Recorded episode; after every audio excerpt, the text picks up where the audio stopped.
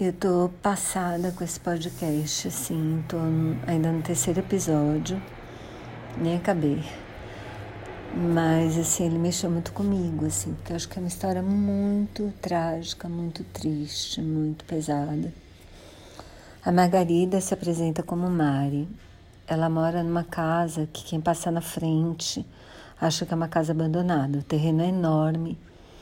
Dá para ver que a casa foi super chique alguma época casa fica no bairro de Genópolis, que é um bairro bem chique aqui de São Paulo.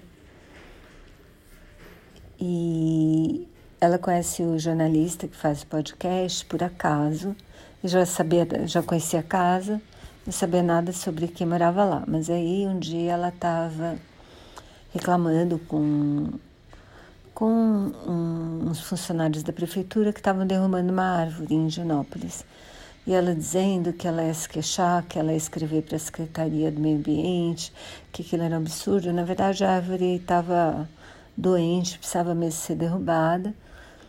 Mas ele percebe que ela usa uma, que ela é uma pessoa bem estranha, que ela não tem higiene nenhuma. E aí depois ele acaba descobrindo que ela era moradora da tal casa, que deixava ele super curioso. E aí ele vai descobrir que ela, na verdade, era filha de uma família riquíssima. A casa, essa casa abandonada era dos pais dela. E ela veio fugida dos Estados Unidos para o Brasil. Ela saiu do, saiu do Brasil para morar nos Estados Unidos com o marido. Ele era engenheiro da Poli, imagina, da USP, a universidade onde eu estudei. E foram trabalhar numa, numa empresa lá americana e levaram uma funcionária brasileira analfabeta. E aí descobriram nos Estados Unidos que essa funcionária era tratada como escrava e até torturada. Aí ele foi preso e ela veio para o Brasil e hoje ela mora nessa casa.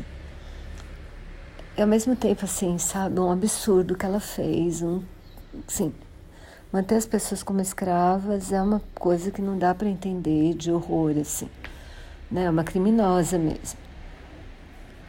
Por outro lado, é uma pessoa tão solitária, tão miserável, sabe? E a história dela, assim, hoje é muito triste. Então, ao mesmo tempo que é isso, né? Uma pessoa repugnante pelo que ela fez, pelo que ela causou, essa pessoa que parece que trabalhou para ela anos e anos, quer dizer, como escrava, foi escrava dela anos e anos. Por outro lado, é uma pessoa que não praticamente não tem amigos, não tem, não confia em ninguém, tem uma mania de perseguição. Acho que todos são inimigos. O ela chega a ligar para o jornalista sem saber que, era, que ele era jornalista para pedir ajuda, porque ele tinha sido super gentil.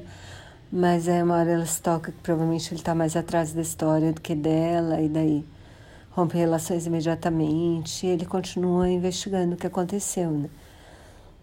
Eu recomendo, mas bem pesado, assim.